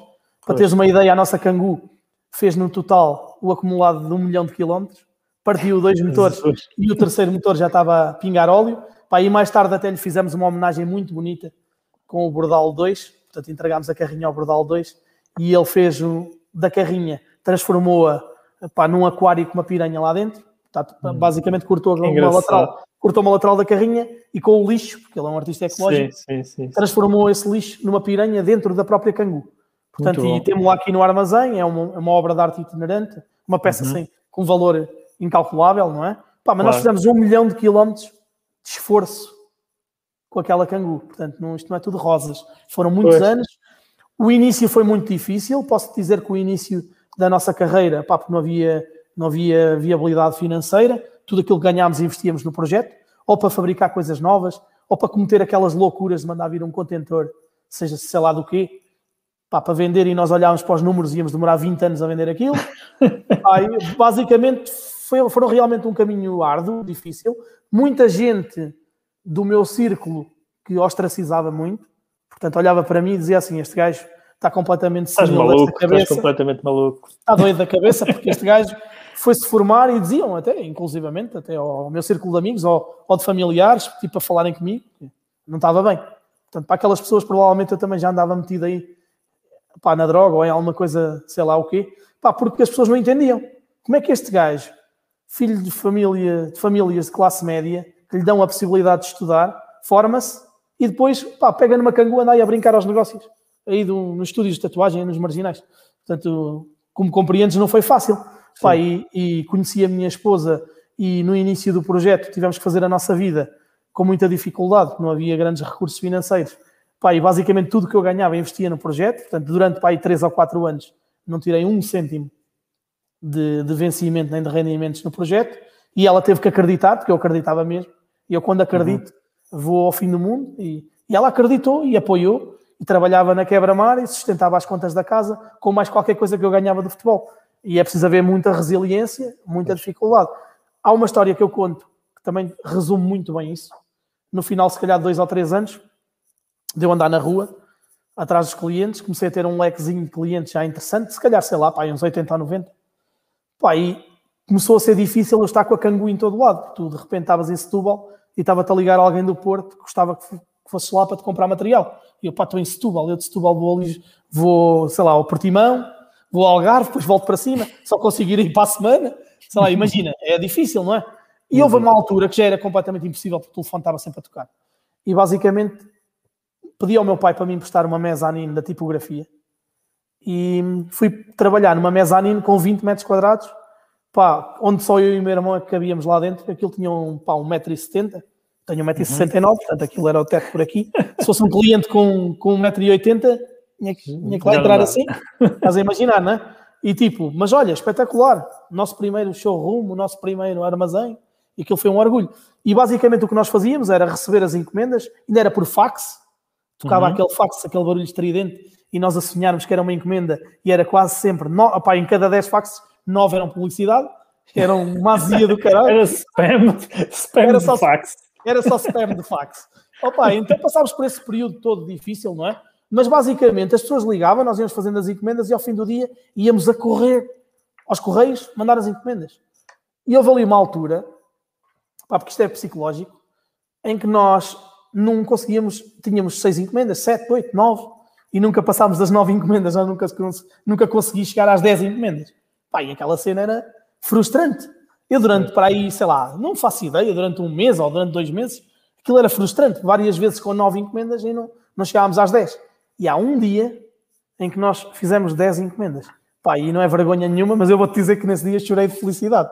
Aquilo foi como arrebentar assim um, Muito sabes, bom. deitar uma montanha abaixo. E tipo, sim, chorei sim, de felicidade. Aquilo tipo foi psicológico, não era pelo valor. Sim. Não foi pelo valor, não foi a dia Era tipo uma parede que estava ali. Era uma parede. Epá, eu fiz 10 encomendas e aquilo, acho que foi uma gasolina. E eu agora ninguém me para. Eu consegui fazer 10 encomendas. Agora é que ninguém me para. Pá, e basicamente imagina tu, pá, e eu costumo brincar muito nas palestras e digo-lhes: olha, pá, foi tão difícil, foi tão lento, foi preciso tanta resiliência e qualquer um tinha abandonado o projeto. Claramente. Claro. Portanto, com tanta dificuldade e toda a gente a dizer que estavas maluco, pá, tinhas que abandonar o projeto. E eu não abandonei e fui resiliente. Não, e não abandono. E eu acredito nisto e eu vou, eu vou, eu vou. Naquele dia fiz 10 encomendas e chorei de alegria. Hoje, obviamente, se fizesse 10 encomendas, chorava de tristeza, não é? de tristeza. Portanto, isto para perceberes que foi realmente lento. E depois há aqui um momento muito pá, de viragem, completamente. Uhum. Portanto, estamos a falar de desvantagens e de dificuldades. A minha sim, grande sim. dificuldade era o meu posicionamento geográfico. Porque eu, se estivesse no Porto, se estivesse em Lisboa, o meu projeto teria avançado mais rapidamente. Porque era ali naqueles grandes centros que havia mais pessoas e onde se posicionavam os artistas e onde era mais fácil realmente vencer. Mas eu também pá, sou muito teimoso e não quis sair, não quis sair de Viseu porque acreditava piamente que ia conseguir vencer aqui. Chames maluco, chames visionário, sortudo, qualquer coisa. Mas eu acreditava mesmo. Não precisava de sair daqui, da minha zona de conforto, da zona onde tenho os meus amigos, onde tenho a minha família, para conseguir vencer. E há um momento em que realmente tudo mudou transformámos a desvantagem competitiva numa enorme vantagem competitiva. Foi o momento em que realmente nós decidimos abrir uma loja online em 2006, portanto um Joomla, um Joomlazinho, todo feito em português, todo escangalhado, não me perguntes como é que aquilo Acho aconteceu. Acho que a maioria nem sabe o que é que é isso. Sim, não me perguntes como é que aconteceu, porque eu também não sei explicar muito bem. Com a ajuda de um, de outro, três pontapés para a direita e quatro pontapés para a esquerda, e aquilo saiu. Opa, e realmente... Muito bom foi disruptivo, porque estás a imaginar em 2006 a, a internet era para aí que 54 Eu lembro, eu lembro-me. Demorava para aí. Era rediz ou qualquer coisa assim. Sim, opá, demorava para aí, fora de brincadeira, para abrir uma homepage, nós estávamos ali minutos e minutos. Tá, para abrir tá. uma homepage, era uma loucura. E hoje, se ela não abrir em dois segundos, já é um problema, Ui, não é? Já é um problema. Já é um problema grave. E naquela altura é, é. demorava, se calhar, era 4 minutos a abrir. Opá, e ficávamos todos contentes. E ficávamos todos contentes. Era fantástico. Pá, e o que é que aconteceu? Começámos a vender em Espanha e pá, os clientes espanhóis ligavam para cá para ver se realmente a empresa existia ou se era, ou se era, ou se era tanga. tanga. Ligavam para cá, perguntavam como é que se conseguiam registrar, não percebiam nada que lá estava escrito. O que é que é o número de contribuinte? O que é isto? Pá? Hum. Tipo, e começámos, nós começámos a fazer um trabalho enorme, a vender a ideia. E era verdade, mas estávamos a vender essa ideia aos nossos clientes Pá, imagina, tinhas clientes em Lisboa, no Porto, E eles, para comprarem alguma coisa, tinham que ir a alguma loja, sei lá, Lisboa, ao bairro Alto. Uma loja pequenina que tinha lá umas coisinhas para comprar. Então nós dizíamos, como é que tu vais da margem sul, da Almada ou de Setúbal, de carro para o bairro Alto para comprares material, tu demoras, vais perder duas horas ou três do teu dia, vais uhum. gastar gasóleo, vais gastar tempo, não estás a produzir, vais gastar dinheiro para o estacionamento, compras comigo. Hoje e amanhã tens a encomenda. Tem. Encontra, encontra reembolso contigo. Começámos a ensiná-los a ir ao site, a registarem-se, a fazerem aquele trabalho. E começámos a trazer alguma cultura digital para dentro deste mundo. Na uhum. altura não existia, porque sim, sim. não existia cultura digital para ninguém, não é? Nem nós já tínhamos, sim, vamos lá ver uma coisa, era, era uma ilusão que estava ali, não é? O que é certo é que nós, pá, foi uma vantagem competitiva gigante que os clientes de Lisboa deixaram de ir comprar às lojas e passaram a comprar online. E não havia ninguém online, estávamos nós. Era só vocês. Sim, claro. pá, e depois imagina, estás em Viseu, o metro quadrado é mais barato. Pá, vives mais, com mais qualidade de vida, estás mais tempo uhum. a trabalhar, não tens aquele tráfego, aquele trânsito todo. Exatamente. Portanto, transformámos todas aquelas desvantagens que me atrasaram no início tornaram-se mais tarde em vantagens competitivas. Brutal. Foi, muito, muito, bom. E, e, por acaso é, era isso que eu te ia perguntar, que é, é de certa forma tu já, já respondeste um bocadinho, mas se, se pudesses falar um bocadinho mais sobre o impacto que, que isso teve, ou seja, que o e-commerce teve no, no teu negócio, uh, que é o tema, no fundo, que nós, nós falamos mais aqui no, no nosso podcast e no nosso live. Um, qual é que foi o impacto? Como é que isso mudou a, a empresa, o mindset também, o mindset da, da, gestão, não é? Etc. Ok. Olha, é assim, pronto, falando em falando em, em e-commerce, vamos falar de Piranha Supplies, ok? Uhum. O Piranha Studios era posicionamento, é awareness, é marca. Uhum. Pá, se existir um, se existir um, uma plataforma digital, pode perfeitamente ter uma loja online. No entanto, para nós, não é propriamente aí o core, digamos assim, do, do projeto. No supply, sim. No supply uhum. teve um impacto brutal. Teve um impacto sim. brutal porque nós pá, éramos uma empresa micro, microscópica, éramos mesmo muito uhum. pequenos. Portanto, uhum. e com a alavancagem do e-commerce, nós tivemos sempre crescimentos muito acelerados. Abrimos muitos clientes todos os dias, para clientes de todos os pontos de Portugal. Começámos a abrir uhum. os primeiros clientes em Espanha, começámos a abrir os primeiros clientes na França, começámos a abrir os primeiros clientes na Suíça e mostrou-nos claramente o caminho para onde nós deveríamos olhar. Eu aí tive claramente uma visão de que o meu negócio realmente era global uhum. e que realmente eu estava um pouco, ainda não estava preparado eh, para perceber pá, a dimensão que isto ia atingir, porque, mas mostrou-me o caminho. Prepara-te, claro. o caminho é este, tu tens estas possibilidades ao teu dispor. Usa a ferramenta, usa e abusa. E basicamente uhum. foi o que eu fiz, usei e abusei. Numa primeira fase, durante se calhar dois ou três anos, teve impactos brutais no mercado local, posicionou-me enquanto a empresa número um em Portugal, permitiu-me uhum. começar a construir pá, realmente um leque de clientes que já me permitiu começar a fabricar os produtos com a minha marca. Portanto, essa vantagem competitiva que às vezes as pessoas não veem, porque eu ali era uma marketplace, ok? No início. Claro. Marketplace pura e dura. Trazer representações das melhores marcas do mundo e apresentá-las ao mercado. Mas eu isto tocando aqui num ponto que eu te falei há bocadinho no estúdio, uhum. basicamente nós, nós, nessa altura ainda não se falava em marketing digital, mas nós já fazíamos muito marketing naquela altura. No uhum. entanto, fazíamos um marketing, pá, era um marketing analógico, vamos chamá-lo assim. Claro. Basicamente o que nós fazíamos no estúdio era usar o estúdio para aprender tudo sobre, a, sobre essa indústria. Então nós ali já tratávamos de dados. Pá, ainda não se falava em dados e nós já tratávamos os dados. Nós já tínhamos fichas de cliente, nós já sabíamos de onde as pessoas vinham, nós já sabíamos quais os estilos mais procurados, nós já sabíamos as necessidades dos artistas, e isso foi-nos dando sempre muita informação relevante para poder fazer essas apostas no lado do, da Piranha Supplies. Portanto, nós usámos muito bem o estúdio para poder captar informação que foi altamente relevante para conhecer a nossa audiência e os nossos profissionais e a nossa indústria e aplicá-la no supply. Pá, no supply, quando nós começámos a fazer marca própria, o e-commerce enquanto fomos marketplace, teve um, teve um impacto grande a nível local. Quando nós começámos a fabricar marca própria, teve um, pá, teve um impacto descomunal no B2B. Uhum. Portanto, já estamos a falar em distribuição. As primeiras uhum. empresas a entrarem em contacto para fazerem distribuição das nossas marcas. Uhum. Portanto, tudo isso foi alavancado com o e-commerce e foi eh, potenciado pela presença em mercados internacionais. Nós uhum. basicamente íamos aos melhores eventos do mundo fazer a ativação de marca uhum. e depois usávamos o canal digital para, para, fazer a conversão. Sim. É, era aí que eu ia chegar, que é normalmente. Da, Não da foi só com o e-commerce, ok? Pronto. Pois, porque da experiência que eu tenho, é mais difícil uh, tu uh, alavancar as vendas de uma marca nova, não é? Que está a ser criada, do que vender marcas que já são conhecidas no mercado, não é? Era isso que eu te ia perguntar, que é que estratégias é que tu usaste? Já, já disseste uma, não é? Que é a presença em feiras. Eu também fiz Sim. isso, quando trabalhei na Prozis fazíamos bastante isso.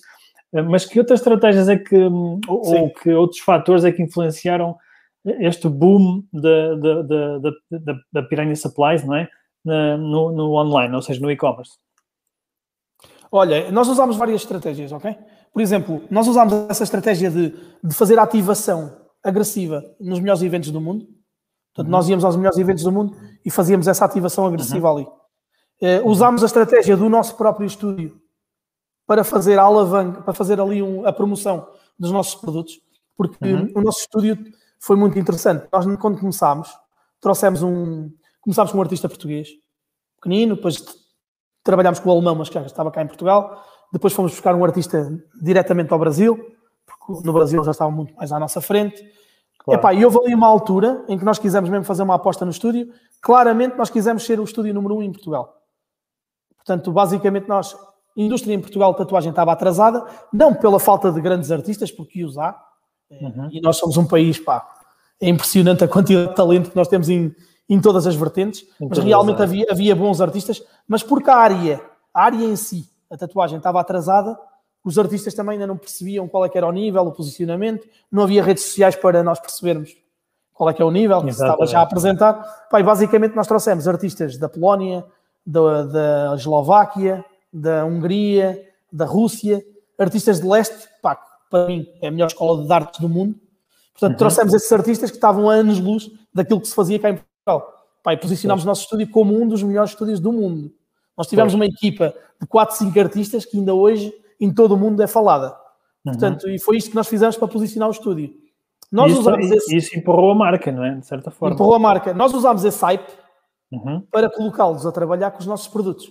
Como eles eram referências a nível internacional, usavam aqueles produtos deram uma visibilidade muito grande à marca e aos produtos, uhum. que influenciaram pá, uhum. um, um, grupo enorme de artistas em todo o mundo. Uh, e depois tu já sabes que o poder da boca a boca é o mais forte claro. de todos. Mas claro. basicamente era preciso fazer este trabalho. Portanto, nós já fizemos aqui um marketing de relações públicas, um marketing de influência, sim, sim. como se chama. E de, nós de influenciadores também. E de influenciadores.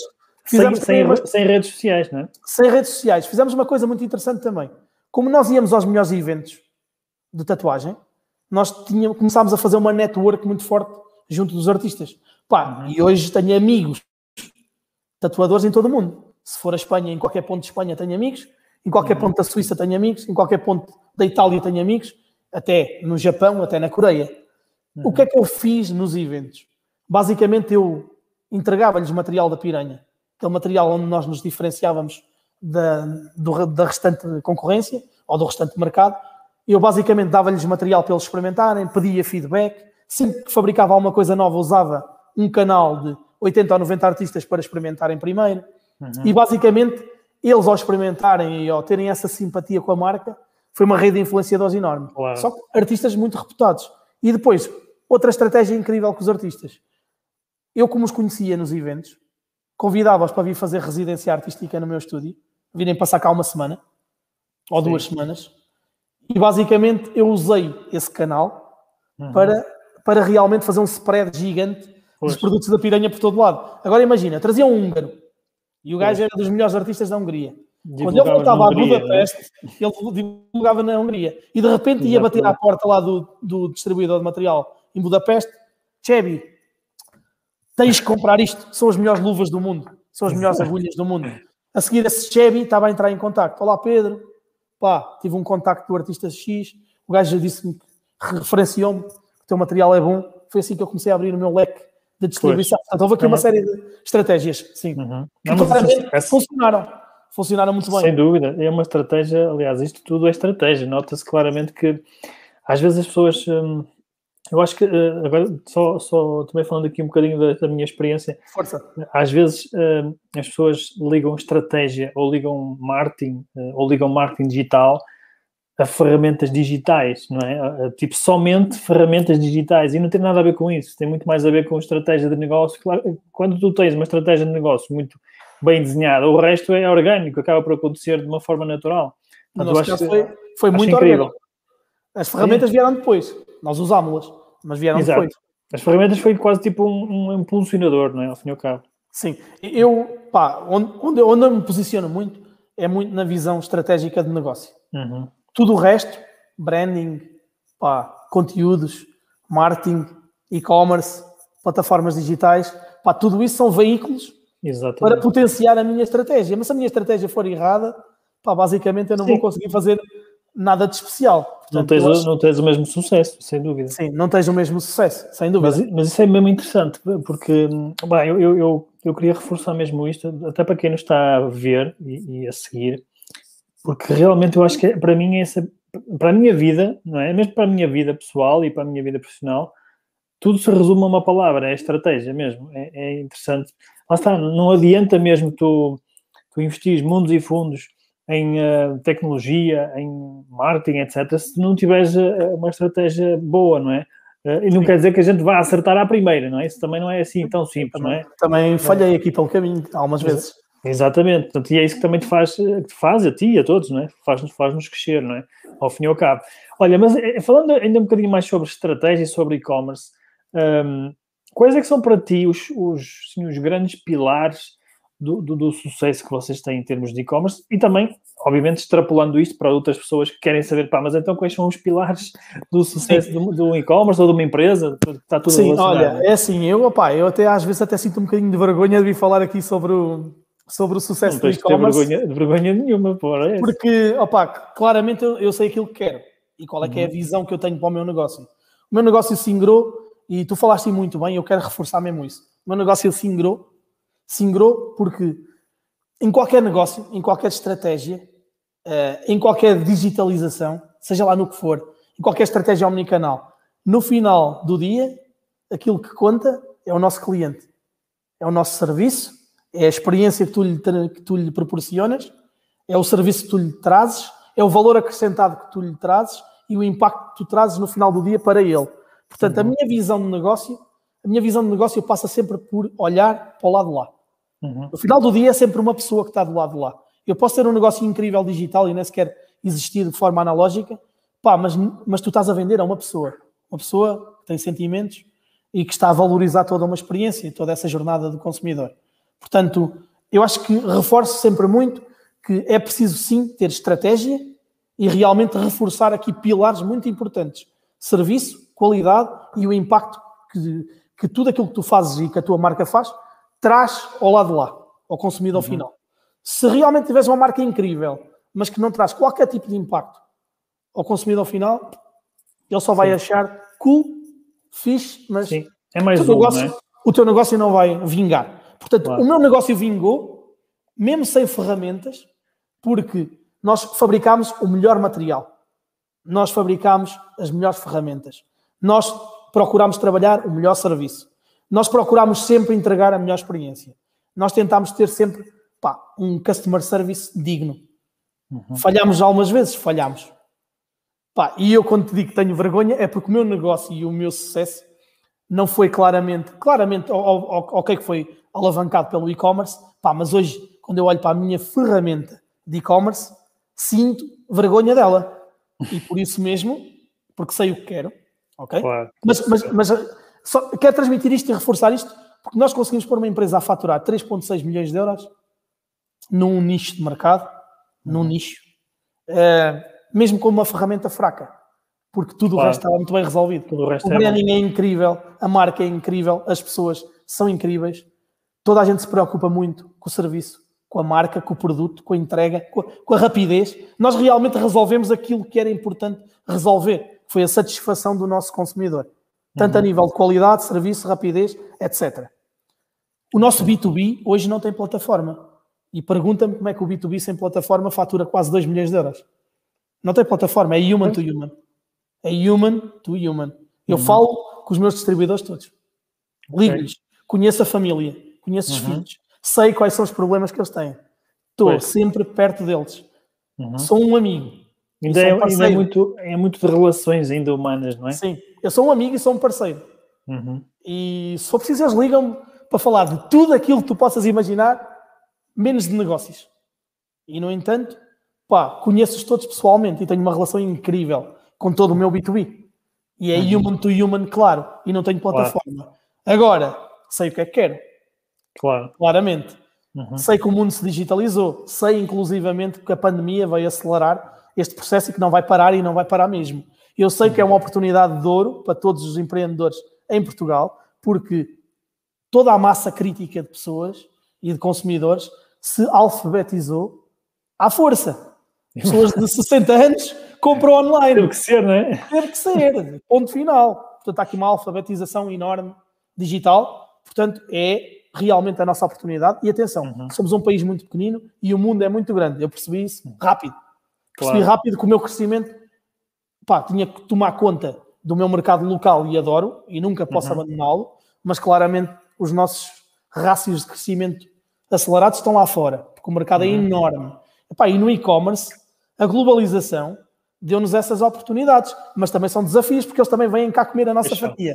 não é? Portanto, temos que ser muito inteligentes Sim. e temos que pôr muita estratégia em cima. Agora, pá, eu montei um motor interno dentro da empresa, porque claramente percebo e tenho a visão para onde quero ir. Eu nunca quero deixar de ser uma empresa que cultiva o relacionamento com o seu consumidor, que tenha realmente um cariz, até diria familiar, um cariz pá, muito human to human. No entanto, não quero negligenciar esta oportunidade de alavancar o meu negócio digitalmente. E, e talvez por isso eu trabalhei com muitas agências e hoje pá, criei um motor interno porque claramente uhum. sei exatamente aquilo que eu quero. Portanto, pá, temos pessoas na direção de marketing, temos pessoas na direção de e-commerce, tenho desenvolvimento de produto interno, tenho design, tenho fotografia, tenho developers, tudo interno. Uhum. Mas isso vai nos permitir só uma coisa, é acelerarmos claro. Uh, o nosso projeto e tentarmos ir um pouco mais rápido, mas também porque já temos realmente um canal enorme construído, porque se não o tivéssemos, não fazia qualquer sentido. Portanto, fez-nos sentido até agora vir com as agências e agora sabemos que, pronto, é o, é o nosso momento. Sem dúvida. Olha, e, e há bocado falaste de um tema que, que, fez muito sentido, que é, de facto, é, é uma oportunidade imensa, não é? E ao mesmo tempo também é um desafio para quem não, lá está, para quem não está preparada. Esta, esta digitalização que, que, que, nós tivemos acelerada trouxe aqui alguns, eh, alguns desafios. Vi, vi inclusivamente algumas empresas que, que se digitalizaram sem saber muito bem ler e escrever, não é? Isso aconteceu com muitas empresas. Um, e, hum, e lá está. Para mim, o grande desafio, e eu também queria saber a tua opinião sobre isso, que é o grande desafio é tu teres, manteres o mesmo nível de, de qualidade de serviço, principalmente de serviço, entregas, etc., num mercado global, ou seja, quando estamos a enviar para mais de 40 países, como é o teu caso, não é? Uh, pá, isso e é com, realmente com, um desafio. E, e, com cariz B2C, com cariz e B2B, B2B estúdio tatuagens, portanto B2B pequenininho, não é? Uhum. E B2B distribuição, que aí paletes e paletes e paletes. Sim, Portanto, sim, eu tenho sim. aqui muita complexidade no meu negócio. E tenho 14 mil SKUs para gerir.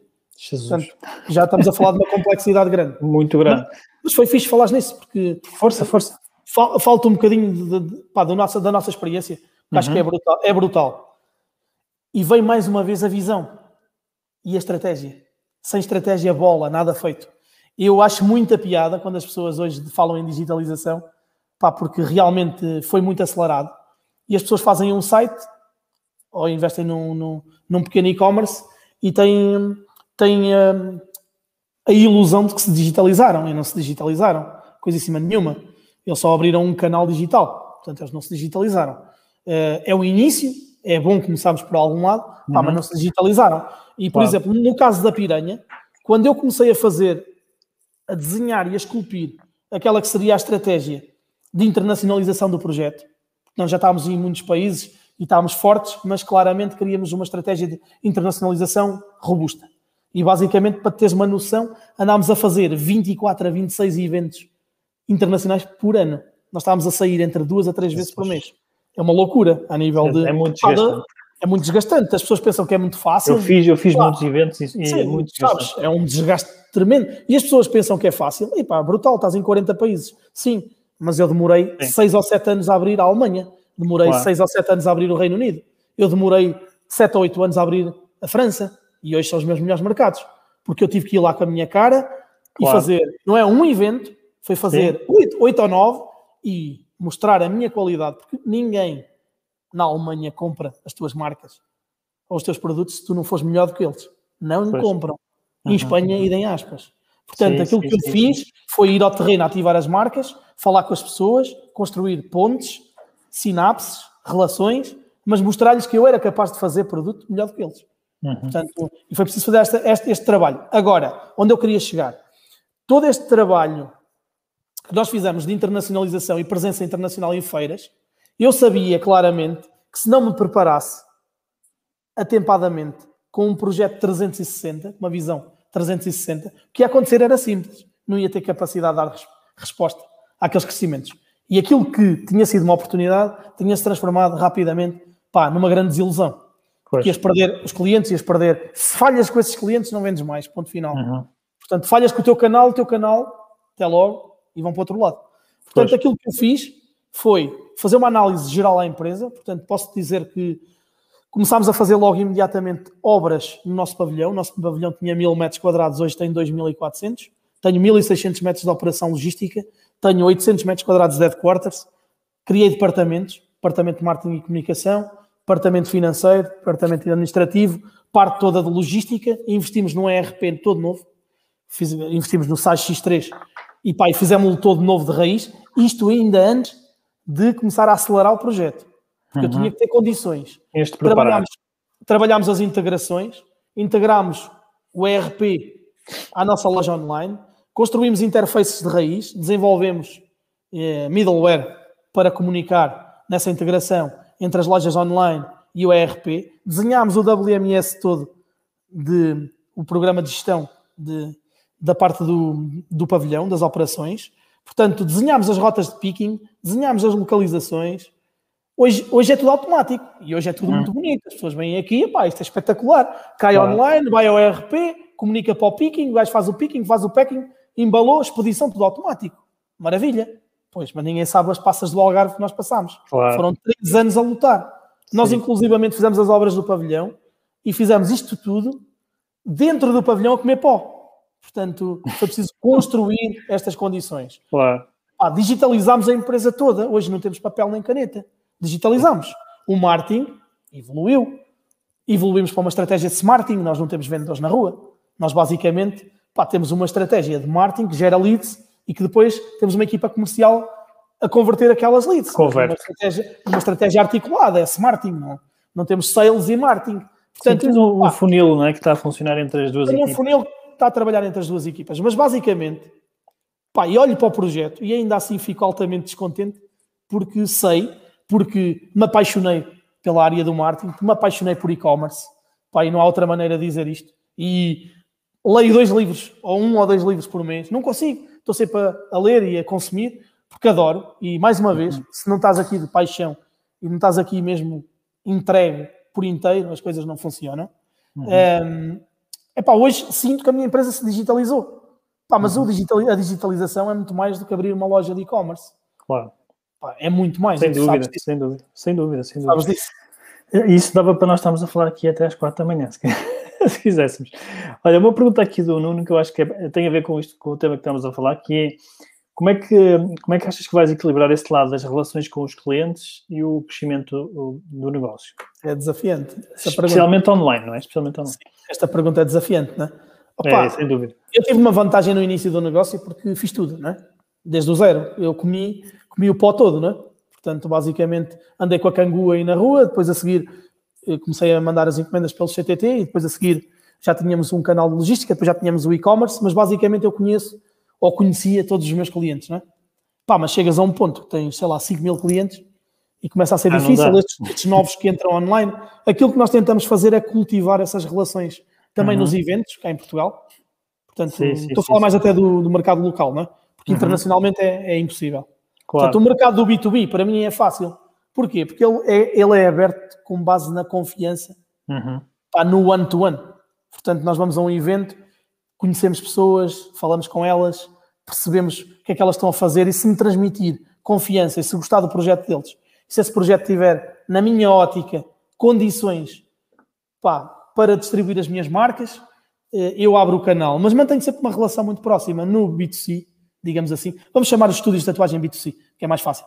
No okay. B2C, estúdio de tatuagens, é mais difícil porque chegas a um ponto que não conheces as pessoas e aquilo que eu tenho tentado fazer é ir aos eventos, é tentar falar com o máximo de pessoas possíveis e é manter-me próximo, é dar a minha cara pá, nos podcasts, em todo o lado e transmitir-lhes a ideia de que pá, sou, a pessoa, sou a mesma pessoa que era há 15 anos quando começou dentro de uma cangu, sou uma pessoa simples, sou uma pessoa terra a terra, sou uma pessoa tranquila e que uhum. gosta muito da área e gosta muito da comunidade onde está a sim, trabalhar sim. e que estão, estão completamente à vontade. Agora, claramente, percebemos pá, que já começa a haver aqui uma, aqui uma distância, porque uma é impossível. É impossível. Tentamos Mas, equilibrar. Olha, sim, eu, eu é acho que vocês, eu acho que vocês fazem um trabalho incrível uh, nesse sentido. É claro que é impossível a gente ter uma relação com toda a gente. De, de telefone, não é? Com toda a gente, ou até de estar pessoalmente, não é? Mas eu acho que vocês fazem um trabalho incrível com uma estratégia que, de certa forma, uh, diminui essa desvantagem de, de, de, nós não podermos falar com as pessoas. E, e de certeza que tu sabes o que é que eu vou falar, mas eu, eu acho que vocês, o facto de vocês terem um storytelling incrível, não é? E eu, eu mesmo a tua própria história, não é? cria uma, uma aproximação muito grande de, das pessoas, mesmo que elas não falem contigo, percebes? Uhum. Portanto, eu acho incrível esse trabalho que vocês. Uh, aliás, quando eu te conheci, quando eu vi, não sei se tu te recordas, tu mandaste uma série de vídeos pelo LinkedIn e tudo. Pá, quando vi os vídeos, eu fiquei logo fã. Eu, pronto, estou fã desta marca. Pá, storytelling é incrível, né? Storytelling é incrível mesmo. E, e, pá, e, e para mim, acho que vocês fizeram isso com maestria e, e, conseguiram aproximar as pessoas da marca, mesmo sem falar com elas, percebes? Portanto, acho que é um, é um insight, pelo menos, que eu, que eu tirei, não é? Quando conheci a tua marca uh, e que quem nos está a ouvir também, acho que, pá, recomendo irem visitar o site de, Já agora, queres dizer o teu site uh, ao pessoal, para o pessoal ver? Sim, piranhasupplies.com. É pá, mas, por favor, eu, eu, brevemente nós depois conversamos Brevemente vai melhorar, pronto. Eu, eu, eu, por acaso não sei. Não, ah, e temos, temos um fixe que eu gostava que vocês vissem, que Forge. é o Forged, Forged by Meta. Ponto, ok, eu, até, eu acho que consigo pôr aqui o Deixa eu lá por aqui, ver se eu consigo. Epá, isso, é, isso é um case study, esse eu tenho que falar nele. Que é um Como é que escreve? Diz-me só as letras. Forged. Olha, Forged, portanto, F-O-R-G-E-D, Forged. Sim. By, B-Y. E agora Meta. Sim. É meta.com. Meta. Sim. .com, não é? Sim. Eu acho que vocês vão gostar de ver isso.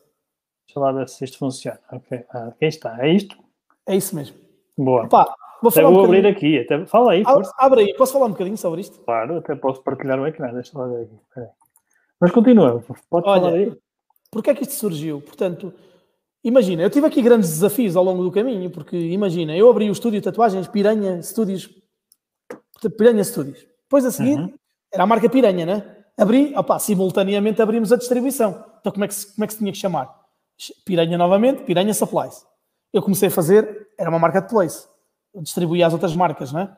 Portanto, uhum. distribuindo as outras marcas, basicamente. Já estamos uh, a ver, não sei se tu estás a ver, mas já estamos oh, a já ver. estou a ver.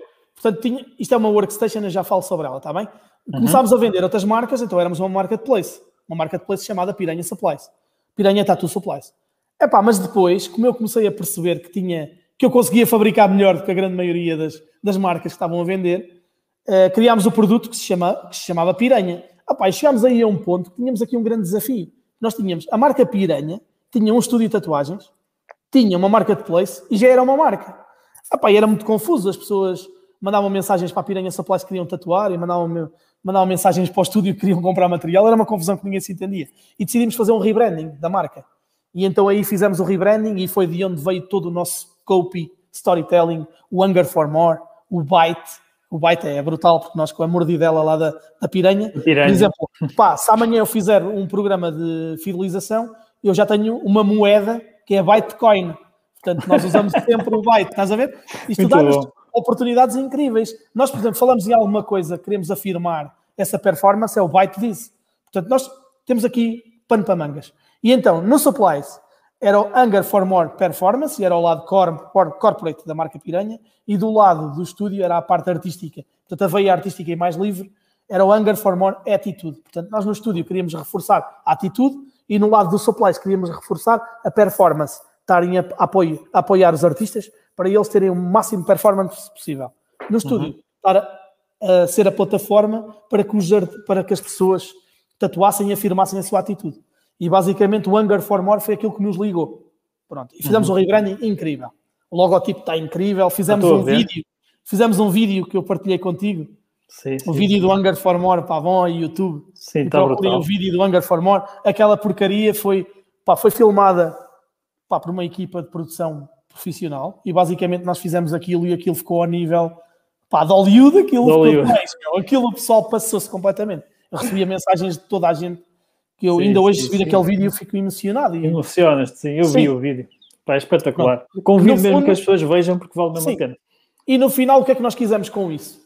Quisemos nos afirmar, quisemos reunir a nossa tribo, quisemos criar aqui um cardume de pessoas que se identificavam com as escamas da piranha. Pá, toda a nossa roupa, os bonés, as fitas, nós nunca chamamos merchandise, nem a aparelho, são as escamas. Tu crias uhum. uma comunidade e um cardume enorme de pessoas que se identificam com a tua marca, que vestem as tuas escamas com orgulho. Portanto, Exatamente. houve aqui uma, muito trabalho de storytelling à volta disto e ficou mesmo realmente poderoso.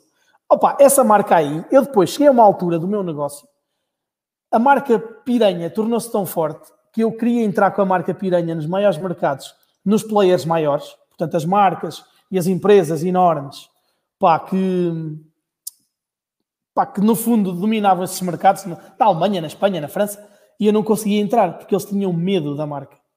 Porque a minha marca, como tinha muita relevância, mas também tinha uma oferta de coisas que eles não queriam que entrassem no leque. Pois. Ia concorrer diretamente com eles, Exato. falo em agulhas inconsumíveis, digamos assim. Uhum. Pá, eles fechavam uma porta porque tinham receio. Eles sabiam que se a minha marca entrasse, ela rapidamente ia-lhes comer a fatia de mercado e eles iam deixar de ganhar dinheiro com aqueles consumíveis. Pá, então tivemos que criar uma estratégia. Criámos uma estratégia com novas marcas, então foi assim que eu fundei a Revolution Needles, pá, que se tornou. Que é outra. Primeira, é outra. É uma marca de agulhas que está entre as 10 marcas mais conhecidas do mundo de agulhas. Basicamente essa Como marca. É se chama Revolution Needles. Revolution Needles.com. Okay, Sim, também não vais ver o site. Daqui a, dois, daqui a uns meses. Depois tá eu convido-te outra vez, que é a vez que mostrar. Sim. Ah, mostramos o antes e o depois, né? Exato, Exatamente. olha, boa ideia.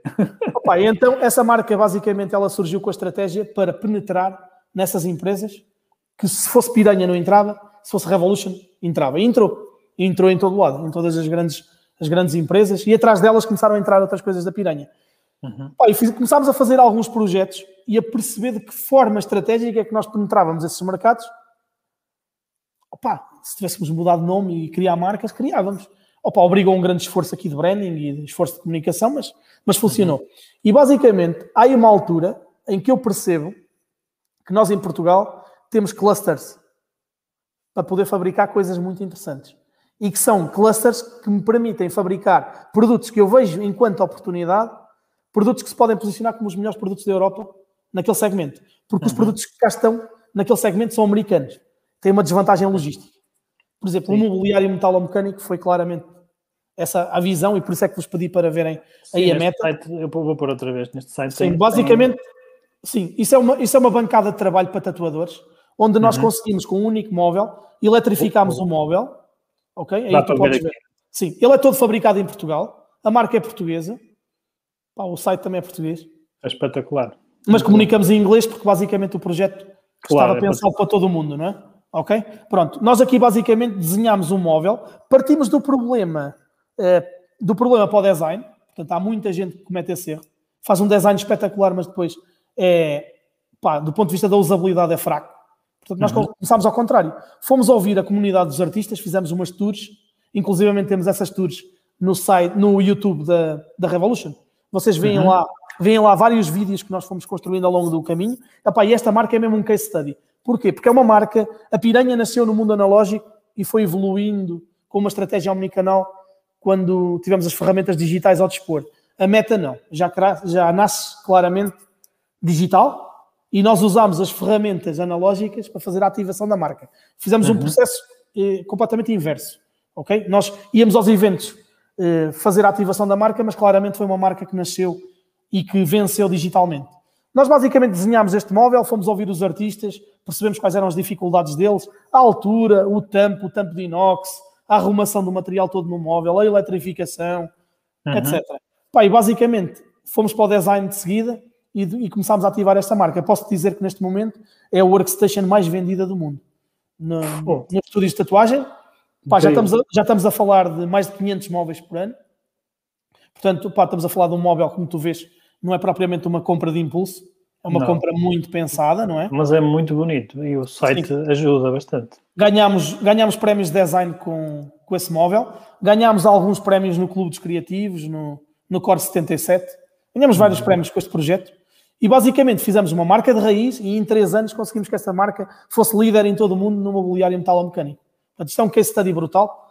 Uh, e mais uma vez, nós não o trouxemos com a piranha e não há necessidade de trazer tudo com a marca piranha. Pá, mas claro. hoje em dia, essa estratégia umbrella de estar a piranha e depois ter essas submarcas por baixo, pá, hoje em dia a piranha ganhou um posicionamento e uma vantagem competitiva gigante com este projeto da Meta, com o projeto da Revolution e com os produtos que fomos desenvolvendo ao longo uhum. do caminho.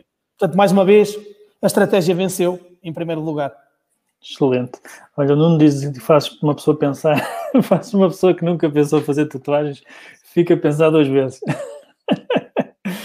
Já somos dois, então. É, costumam, costumam-me dizer isso muitas vezes. Olha, é uma coisa muito interessante. Não há parceiro nenhum que trabalhe comigo que não se tenha tatuado. A sério? Sim, Opa, faço os móveis. Vou ter dire... que ir fazer uma tatuagem. O, então. o diretor de produção que está nos móveis, quando das conta, está a tatuar. Pá, falas, faz um projeto eletrónica, o, o engenheiro que esteve envolvido contigo na, a engenheirar aquela porcaria, está a tatuar, não há hipótese. Fica apaixonado, claro. É, o, sim, projeto, é um... o projeto é, é, magnético, realmente, ele apaixona. Sim, sim. E eu, eu, eu, pessoalmente gosto muito de tatuagens, mesmo, adoro. Aliás, eu quando há aqueles programas da televisão de tatuagens fico ali viciado a ver aquilo. Não tenho nenhuma, mas adoro ver. Também gosto de, pronto, gosto um bocadinho mas, de arte e dessas coisas. Quando, quando quiseres tatuar, pronto, já sabes. Quando eu quiser, já sei, onde é que vou, já sei onde é que vou. Isso aproveito, vou ir passar o fim de semana e vamos jantar. Uh, quando pudermos. Quando pudermos. Quando, pudermos, quando, quando, a pandemia nos deixar. Já faltou mais, já faltou mais. Olha, oh, oh, Oh, oh, Pedro, já, já, já estamos aqui para uma hora e quase uma hora e meia. Isto é incrível. Eu acho que também não quero abusar muito do teu tempo. Ia-te só pedir para deixares aqui uma mensagem, uh, uma, uma, mensagem que, de certa forma, aliás, vou-te perguntar antes assim: que mensagem é que tu gostarias de deixar a quem nos está a ver e, que, uh, especialmente a quem está a começar neste, neste mundo do e-commerce ou que está, se calhar, a passar alguns desafios? Que mensagem é que tu, que tu poderias deixar às pessoas? Essas perguntas são sempre tão difíceis. ou que conselho, ou que tu, que tu quiseres. Essas perguntas são difíceis porque os negócios são todos diferentes, não é? Claro que sim. Eu acho que acima de tudo nós devemos, devemos e eu acho que é, pá, é o dever de qualquer empresário, de qualquer empreendedor, é realmente fazer um, uma excelente análise de mercado pá, ao nicho ou ao mercado onde opera. Uhum. E basicamente, eu quando olho para o e-commerce, eu olho sempre como uma plataforma de alavanca. Pá, quando nós, sei lá, faço aqui uma analogia que é mais fácil de perceber. Claro. Eu estou em Viseu, pá, estou em Viseu e obviamente o meu negócio tornou-se num negócio gigante. Portanto, tornou-se um negócio gigante porquê? Porque o e-commerce me permitiu ter uma montra física em qualquer parte deste globo. Portanto, se nós fizermos a analogia para há 20 anos atrás, eu, eu tinha uma visibilidade local para as pessoas aqui de, de Viseu num universo de 100 mil pessoas. Pá, hoje tenho um universo de não sei quantos bilhões de pessoas. Portanto, e eu costumo dizer muitas vezes que uma boa ideia ela é tão válida pá, em Viseu como em Nova York.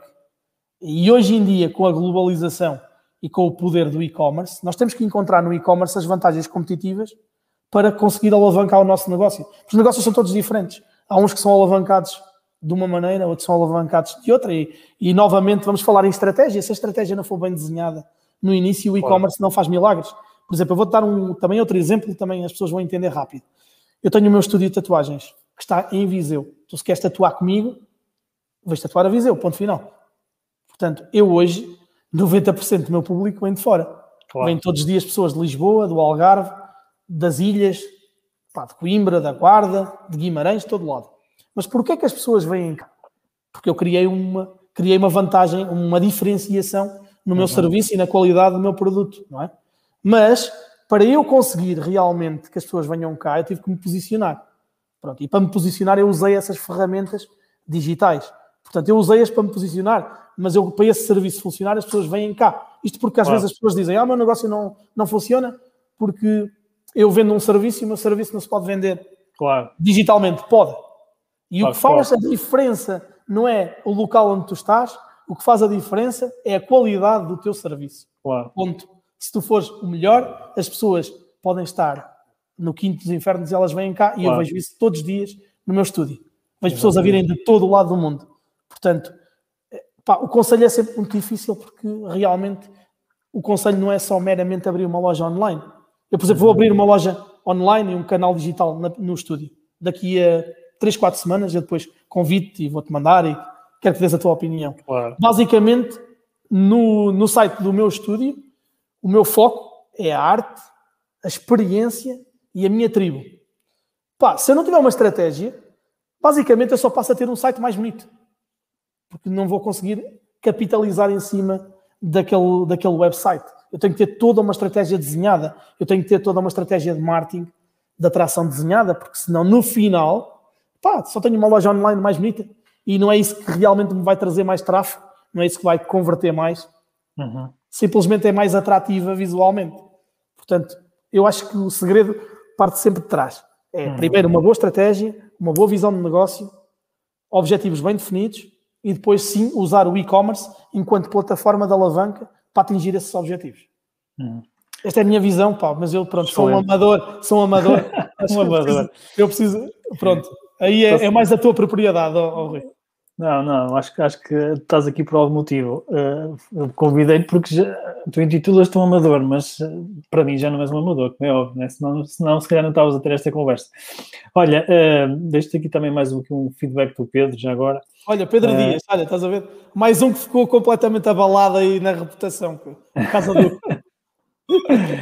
É isso. Olha, Pedro, obrigado pá, por, por este bocado. Foi, Obrigado, foi, Rui. foi espetacular mesmo, foi mesmo muito bom. Aliás, é, foste, eu não te disse, mas foste o primeiro, o primeiro convidado aqui deste live. Nós estamos a fazer este, este formato de podcast eh, gravado e agora estou a trazer alguns convidados e a, e a fazer isto ao vivo, porque acho que é mais interessante e as pessoas participam. E, e eu acho que é muito mais orgânico, é muito mais É, natural. Pá, mais é- dinâmica, etc. e sai da alma, não é? Não, não há, não há um Exatamente, sai daqui de dentro. forçado, não é? Exatamente. Exatamente, sai daqui do coração e epá, obrigado por isso. De qualquer, de qualquer forma, de certeza que eu te vou adorava ter-te aqui outras vezes, se tu, se tu, se tu depois aceitares os convites que eu te Quando fazer. quiseres, quando quiseres, E, eh, tenho todo o gosto.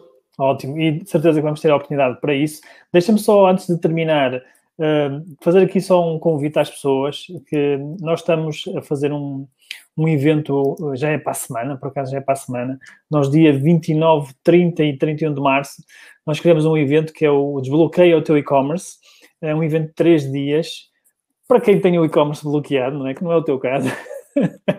Mas há aí muita gente que tem o seu e-commerce bloqueado, para que não está a conseguir crescer ou não está a conseguir vender aquilo que queria. Nós estamos a, a criar um evento que vai ajudar as pessoas a desbloquear o e-commerce. Portanto, se quiserem inscrever, está aqui o endereço, é formulaxn.com barra desbloqueia. Uh, inscrevam-se, ainda vão a tempo. Portanto, isto é na segunda-feira, salvo erro, segunda, terça e quarta. Portanto, um, conto convosco lá. E, uh, e pronto, mais uma vez, Pedro, obrigado pela tua presença. Obrigado a todos por nos Obrigado, estarem a ver. E uh, opa, espero em breve, estamos aí a jantar, seja em Viseu, seja em Guimarães, seja no Porto, Exatamente, em qualquer lado. mesmo. Isso Tá mesmo. bom? Olha, um abraço para ti e uh, vemos-nos então em breve. E um abraço Um para abraço, todos. Tá? Muito obrigado. Um abraço a Obrigado. todos.